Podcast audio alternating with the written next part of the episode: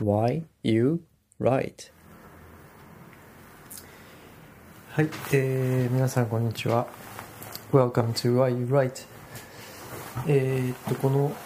ポッドキャストはですね、えー、私通信の学生兼主婦の、えー、武井がですね日々の、えー、文章を書くことについて喋、えー、る企画でございます。で今日はえー、っとあれですね、えー、書き物にがメインというよりはあの番外編という形で、えー、お話ししたいと思います、ね、最近、えー、ちょっとこれは本題とはそれますけどその最近またねちょっと本を読むのにハマっていてあの図書館でね本を借りるんですけどねなんかあのよくそのいやあのインターネット上とかでね処方処方じゃないや。書評書評のねあの SNS とかあるじゃないですか。ああいうのもなんかやったら面白いかなってちょっと思いますね。なんかそのここの本読んでこう思ったみたいなのやっぱりこう共有したいというかなんかそういうふうにここにあの感銘を受けましたとかここがちょっと分からなかったみたいなのを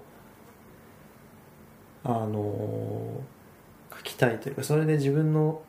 アウトプットにもなるしもしねそれで同じような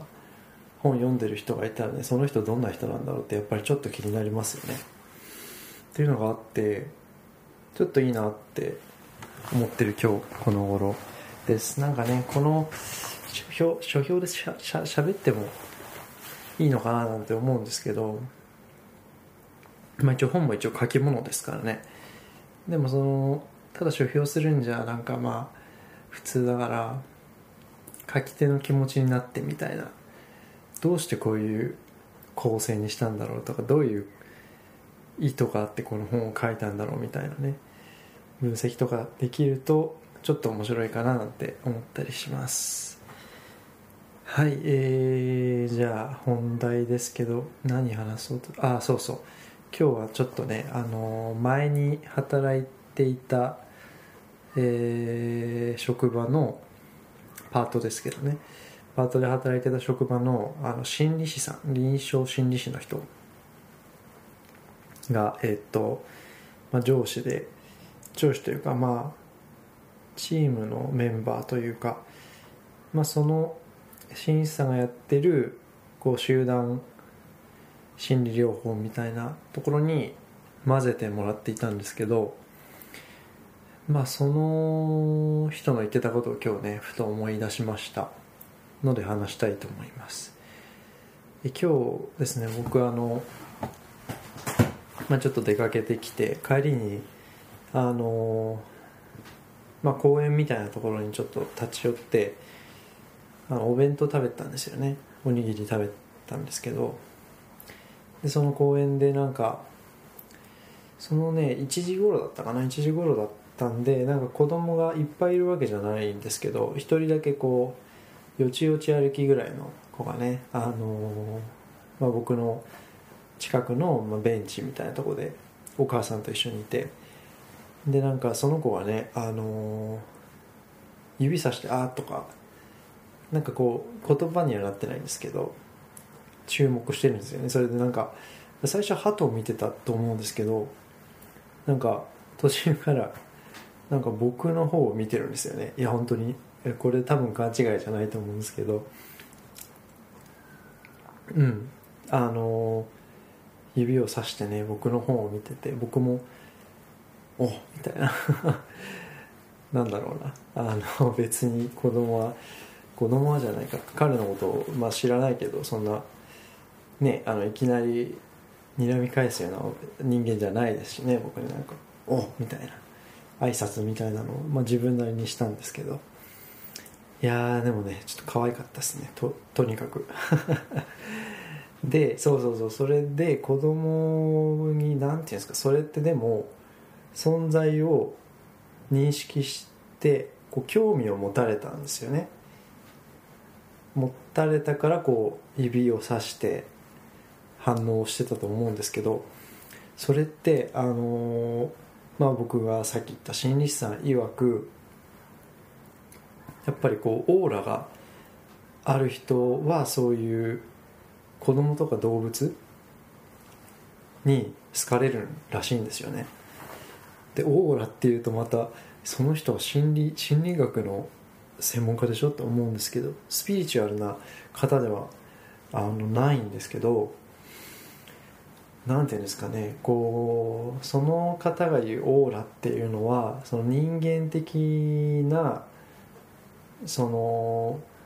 度量というかその深さみたいなのが多分にじみ出た結果の何ですか本当に感覚っていうかその本当にだからまとってる気迫というか雰囲気というかだと思うんですよね。そういうものを動物とか小さい子供ってこう敏感に感じ取るらしいんですよね。ちょっとあのこれもちょっと科学的かどうかはさておきっていうことですけど。そうそういうのがあってでなんかそれを聞くと僕なんか時折やっぱりそういうケースがあるんですよね。結構そういう知らない全然知らない子供となんかすごく仲良くなったりとか仲良くなるのはまあ本当にたまにですけどなんか目が合ったりっていうのは結構あるしそれこそ一回これもね結構びっくりしたんですけどなんか友達の家で犬飼っててでなんかまああの犬ってやっぱり初対面その犬とはその初対面だったんですけど初対面だとやっぱ警戒するじゃないですか。で最初はまあ案の定ねなんかワンワンワンみたいなすっごい吠えられてああごめんごめんみたいな。ちょっとお邪魔しますっていう感じで接してたんですけどあの、なんかその時ねあのまあそのうちに泊まったんですけどそこでね床でまあ雑魚寝みたいなしてたらその犬が潜り込んできたんですよね僕の布団に。なんかお腹の方に。なんかびっくりしておおみたいな。僕の僕はその動物を飼ったことがなかったのでなんかびっくりしちゃってうわなんかすごいななんていうんですかねすごいホッとしますよねでもなんか。自分以外のその生き物になんか自分が必要とされてるんだなみたいなのがダイレクトにやっぱりこう潜り込んでくるってやっぱりそういうことじゃないですか。なんかあのー、てかそう思ったんですよね。やっぱ自分を必要としてるのかみたいな。っていうまあそれはあの僕の嬉しかったっていう話ですけどそういうふうになんかこうねあの彼の言うオーラを持ってるオーラが出てる人にあるそういう子供とか動物がこう寄ってくるっていうのがちょくちょくあって。そうそうそう。それでその人の、まあ、オーラの話以外にもまあ、面白いことをいろいろ教えてくれた方で今はすごく尊敬してるんですけど。彼のそのなんていうんですかねあの、まあ、カウンセリングの手法というかなんかそのクライアントとの関係の築き方っていうのが築き方っていうのをあの、まあ、教えてもらったことがあるんですけどいろいろ。な,、まあ、なんていうんですか体系的にっていうよりはこう断片的に部分部分でこうなんていうんですかねセッションの振り返りの時に小出しでね教えてもらったんですけどなんか相その中の、まあ、いくつか紹介するともう相手になってこう世界を知覚する。もう完全にその相手の思考回路相手の意味の、えー、意味システムの中に入ってまるでなんか相手自分が相手になってたかのようにこう感じるところを目指すんだ目指すんだっていうふうに言っててその相手っていう人間像を本当にこう本当の相手にこう近づけ自分の中にある相手の像っていうのをこう削ったり補強したりしながら気づいていくとなんかこうそれがやっぱり信頼関係の構築に役立つ？っていうふうに言ってたんですよね。で彼が一番いつも言ってたのは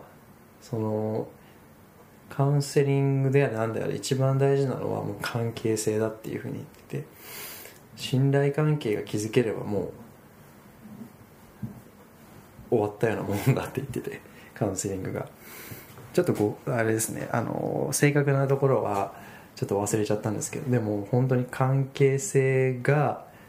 できてなきゃ何もできないしできていればもう大抵のことはなんとかなるみたいなことを言っててでも本当にそれはそうだと思ってなんて言うんでしょうねそれはねすごく今も心に残っていてでその関係性を作るためのさっきのまるで相手になったかのように考えて感じてみたいな。強強調するというかね。っていうのができると本当につながってる感があるみたいですね。うん。っていう話です。うん。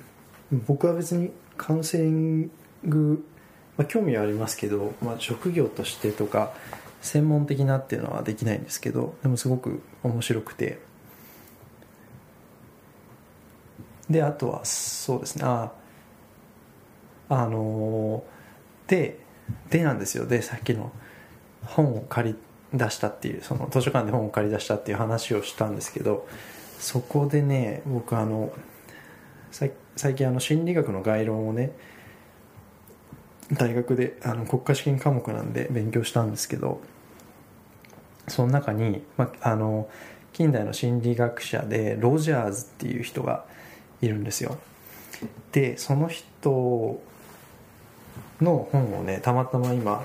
まあ、日本人がこうロジャーズの、えー、考え方のに迫るみたいなこう解説書も読んでてそのねあのロジャーズの学説がもう見事にその心理師さんが言ってたのと共通しててなんか彼のそのお師匠さんというか、まあ、彼のその根底にあるのはなんかロジャーズのこうスピリットなのかなっていうのを今感じてすごくねあのおおっていうふうにちょっと自分でなんていうんですかね感動してるというかすげえなんかすげえなと思って。はい。ねちょっとうまく 言葉で表現できないですけど。そうなんか本当にあつながつながったわと思って。ね面白いなっていうふうに思いました。はい。ということでえー、あれですね最近読んだ本で昔のすごく、